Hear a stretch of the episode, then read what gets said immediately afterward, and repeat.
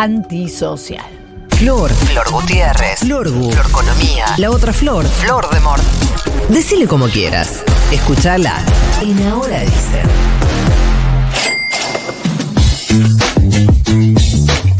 ¿A dónde vamos, Flor? En la espera de que se publique el DNU ya tenemos algunos detalles de una reforma, modificaciones laborales que está trabajando ya hace mucho tiempo Federico Sturzenegger, como contó Nico hace un ratito, e incluso eh, pudimos rescatar eh, un, un audio, un video en el cual él cuenta un poco cuál es la idea de todas estas reformas. Vamos a escucharlo. A nosotros nos regía aquellos códigos de Vélez Sarfield, ¿no? Esos, esos, eh, ese cuerpo legislativo en algún sentido priorizaba por sobre todas las cosas la voluntad del individuo, ¿no? la, la, la voluntad de las partes. Con lo cual un- una primera idea general es volver a esas ideas liberales anteriores, ¿no? permitir que eh, nuestra voluntad sea lo que prime no tiene ningún cargo Sturzenegger, ¿no? En No. el gobierno. Bueno, pero plantea un poco volver al código de Vélez Arfield, que es de 1869, o sea, volver al siglo XIX, que es lo que plantea también Javier Milei. Recordemos que hubo un cambio en el Código Civil hace no tanto, no me acuerdo cuánto hace, pero debe ser menos de 10 años. Y Eh, mm, y un poco más de 10 años, me parece. Por ahí ¿Sí? no, fue no, 10 ¿te acordás años, que ese estábamos, 2014. estábamos nosotros ahí? Y mm, y justamente se buscó actualizar el Código Civil. Bueno, eh, es un poco la idea, entonces, volver a ese código del siglo XIX. ¿Qué es lo que ya le- les podemos contar de las reformas en, en el mundo del trabajo? Vamos a ir, si les parece, punto por punto. Muchos afectan a los trabajadores, algunas afectan un poco a los, a los sindicatos y otros son beneficios para el empleador. Por ejemplo, la reducción de aportes y contribuciones. O sea, no afecta al empleador en ningún momento. No, Son no. beneficios para el empleador y eh, afectación para los trabajadores. Claro, o sea, los, los trabajadores van a tener cierta afectación, ahora lo vamos a ver, y la idea es buscar ciertos beneficios para que para que el empleador empiece a contratar más trabajadores Mm. registrados, que es un poco lo que se busca. La reducción de aportes y contribuciones, eh, esto sí beneficia mucho al empleador que es- ustedes saben que lo paga tanto el empleado como el empleador, o sea, el trabajador como el que da el trabajo, pagan, por ejemplo, el 16% de jubilaciones, lo, que va a la caja de ANSES, el 2% del PAMI, eh, o el 6% de obra social, bueno, todo eso la idea es reducirlo, o sea, reducir lo que aporta el empleador. Acá hay que ponerle por lo menos un asterisco en qué va a pasar con la recaudación, porque esto es menos recaudación y sobre todo financia el PAMI y ANSES y hay que tratar de darle a la, seguridad social lo que pierde por esta baja, por ejemplo, bueno, tratando de fomentar más trabajadores en blanco. Me parece que ese va a ser un punto interesante a tener en cuenta. Esto sí te afecta a vos como laburante porque eh, se eh, habla de la extensión del periodo de prueba. Ustedes saben que cuando ingresan a laburar puedes estar como máximo hasta tres meses en, en periodo de prueba. Lo que buscan es extenderlo a seis u ocho meses. Para que se den una idea, cuando uno está en periodo de prueba te pueden echar sin previo aviso, sin causa justificada y sin pagarte indemnización, porque justamente es un periodo en donde las dos partes están viendo si continu o sea, si les sirve y si deciden continuar con el vínculo laboral. Bueno, acá vas a tener una afectación porque si te lo extienden más tiempo, vos vas a trabajar más tiempo sin que tengas el derecho a que te paguen, por ejemplo, una indemnización. Fin de multas por registraciones deficientes. Lo que buscan acá es eliminar sanciones que están establecidas por ley, que están establecidas por ley, que el empleador le paga al trabajador cuando no lo registró en algún momento de su vínculo laboral. Cuando se va el trabajador de ese trabajo. y No, no, si vos en algún momento tu empleador te tenía en negro Sí, y vos haces la denuncia correspondiente, te tiene que pagar por eso una multa. pero es difícil que uno la haga todavía trabajando. En general sucede cuando O se la- paga la indemnización. después. Y lo que están buscando acá es eliminar esas multas. ¿Sí? O sea, e- es extraño porque vos querés eh, tratar de beneficiar o de incentivar a que emplees más trabajadores registrados, pero estás sacando una multa que lo que hacía era evitar que tengas un trabajador en negro. Pero bueno, aparte esto está por ley, la ley 24.013, artículos 8, 9 y 10, están estas multas, así que lo van a tener que modificar. Si les parece, pasamos al capítulo indemnizaciones. Este es un capítulo importante para los que están escuchando. Primero, la, la indemnización es una compensación que tiene que hacer tu empleador cuando te causa algún tipo de daño o perjuicio a vos. Por ejemplo, cuando te despide sin causa. Si es con causa y esa causa está justificada, no te tiene que pagar la indemnización, te hace la liquidación final de haberes. Ahora, si esa causa sí está justificada, te tiene que pagar una indemnización que es un sueldo por año trabajado y eh, en caso de preaviso es un sueldo por falta de preaviso. Si no está justificado. Lo que se busca en este proyecto es limitar los rubros que componen el cálculo de la indemnización. Por ejemplo, vos en la, en la indemnización todo lo que es remunerativo forma parte del cálculo de la indemnización. Por ejemplo, un bono.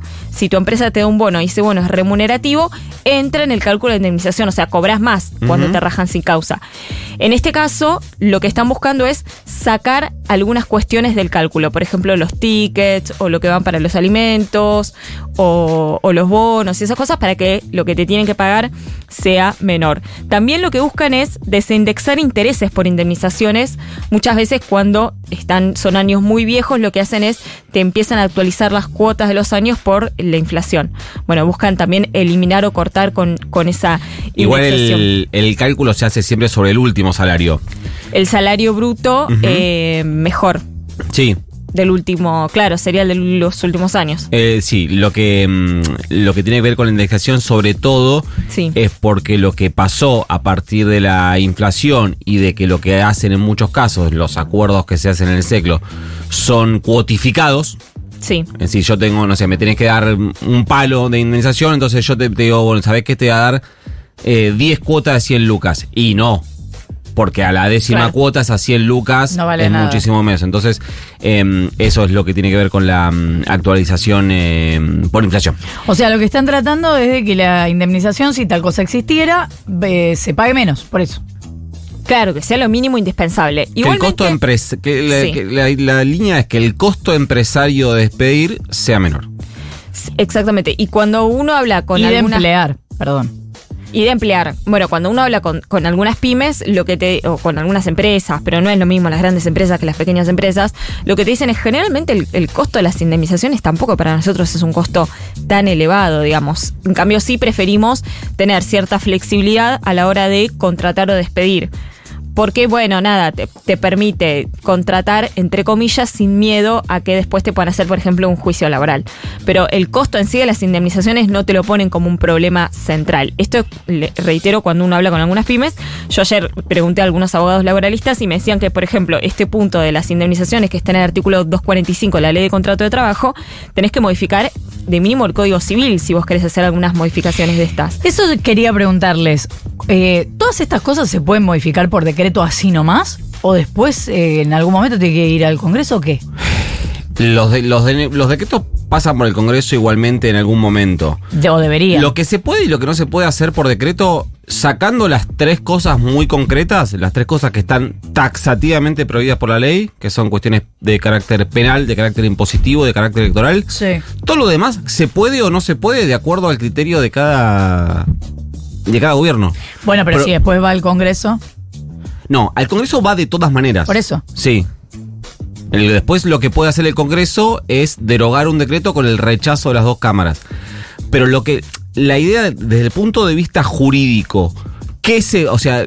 Porque vos tenés muchas, muchas lecturas. Una de carácter político, otra de carácter jurídico. Políticamente está bien que con un decreto se voltee una No, ley que bueno. es aprobada con amplias mayorías. Es bueno, ideológico también. ¿Está justificada la urgencia para, para que vos, Claro. eh, bueno, eh, y todo eso es de eso es de carácter jurídico, de Sí. carácter político, porque es como, ¿qué es la urgencia? Vos, porque una urgencia puede ser el Congreso no está funcionando. Bueno, llamas extraordinarias. Pero la pregunta es otra. La pregunta es, ¿eso eh, puede pasar eh, por un decreto que después tiene que ser aprobado o no en el Congreso y que la forma de que no sea aprobado es que lo rechacen las dos cámaras? ¿Eso puede pasar?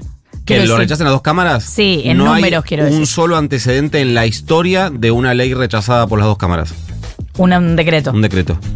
Por lo cual se transforma en ley. Ayer escuchaba a Héctor Recalde diciendo que ya tienen un eh, grupo de abogados encargados de eh, avanzar en caso de que se publique el de nuevo en estas reformas laborales, digo, avanzar en la justicia, ¿no? Para evitar que se pueda para que se pueda mm, eh, para que puedan ser efectivas, digamos, estas modificaciones. Así que seguramente tendremos más capítulos de esto. Por otro lado, también, eh, en, particularmente en el tema de las indemnizaciones, buscan que voluntariamente entre trabajadores y, empleadores se adhieran a un fondo de cese laboral. Que es un poco lo que tiene el sector de la construcción. que es un fondo de cese laboral? Bueno, justamente es un fondo al cual, en el caso de la construcción, aporta el empleador un 12% mensual, eh, del equivalente a la remuneración, ¿no? Un 12% del equivalente a la remuneración.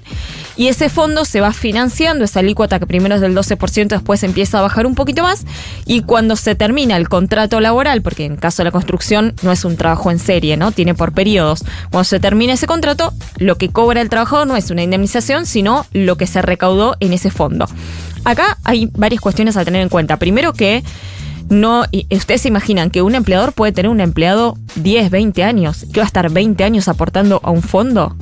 O sea, no, no tiene mucho sentido. O sea, lo, plantean los propios empresarios esto. O sea, ¿para qué vamos a estar nosotros eh, aportando a un fondo por un trabajador que por ahí se termina jubilando en nuestra empresa? O sea, no, no, no, no hay que pensarlo con la misma mente de lo que pasa en el sector de la construcción.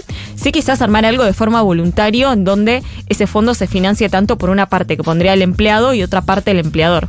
Bueno, eso lo veremos después con, con más detalles, pero evidentemente van de lleno contra las indemnizaciones porque ya tres puntos que les estoy contando es sobre indemnizaciones. Y por último, y acá es un perjuicio, digamos, para, para el sector de los sindicatos, buscan ponerle fin a la cuota solidaria, que es el aporte que haces vos, que te figura en tu recibo sueldo, por más de que no estés afiliado a un sindicato, y es para justamente darle caja, eh, financia al, a los sindicatos, porque cuando, por ejemplo, eh, consiguen las paritarias, no van solamente las paritarias para sus afiliados, van para todos los trabajadores y trabajadoras. Bueno, también buscan terminar con eso, que además es una alícuota muy, muy bajita de, del porcentaje del salario de trabajadores y trabajadoras, no van contra la ley de asociaciones sindicales, la 23.511, que acá había cierto miedo por parte de algunos sindicatos porque, por ejemplo, puede modificar los tiempos que ellos están en sus cargos. Contra eso no van, pero de a poquito les empiezan a pegar.